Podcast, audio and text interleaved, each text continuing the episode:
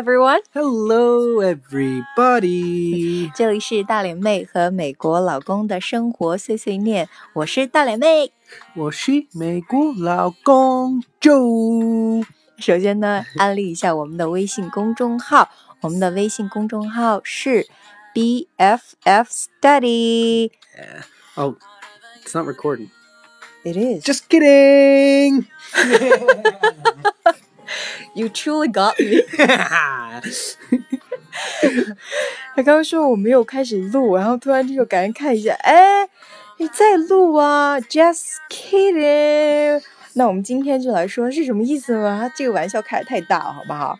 啊、j u s t kidding，开个玩笑啊，干嘛那么认真？就是在关键时刻就糊弄别人的这一招哈，经常说的 just kidding。你看他刚刚就他就把我糊弄到了，然后我还认真的看一下我这个录音键，看录了没有。OK，just、kidding。kidding. Yes. Okay, so like um you know, for example, you can see honey, yeah. I'm pregnant. Just kidding. Oh, okay, yeah, yeah. Like if uh, you know, if the guy's not paying attention to the girl, she's trying to tell him something, and he's kind of doing something else. She's, Mhm. I'm pregnant, and then and that'll get his attention. That's just like a bomb. oh, just kidding. Yeah. and then she can go on telling him what she wants to.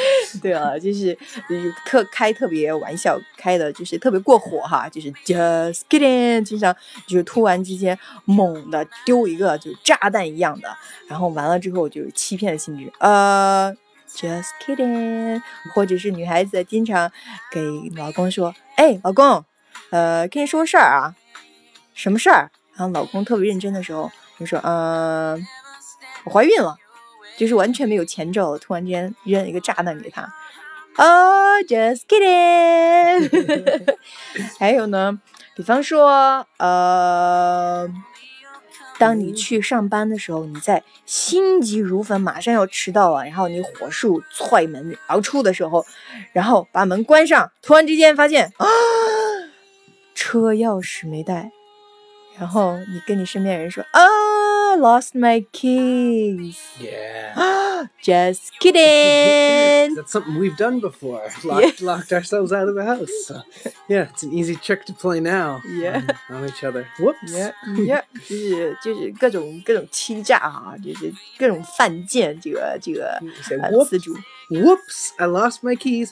Just kidding.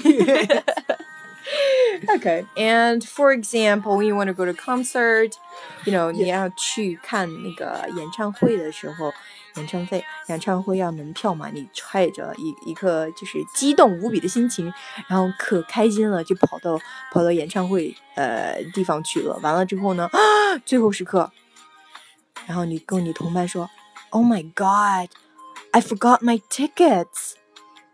然后你同伴就已经很惊诧了，然后突然之间就就已经两眼无光了，然后说哦，just kidding，开玩笑啊。所以这个是拿来逗趣打乐哈，在最关键时刻来逗趣打乐的一个表达法。Can repeat that expression again? Just kidding.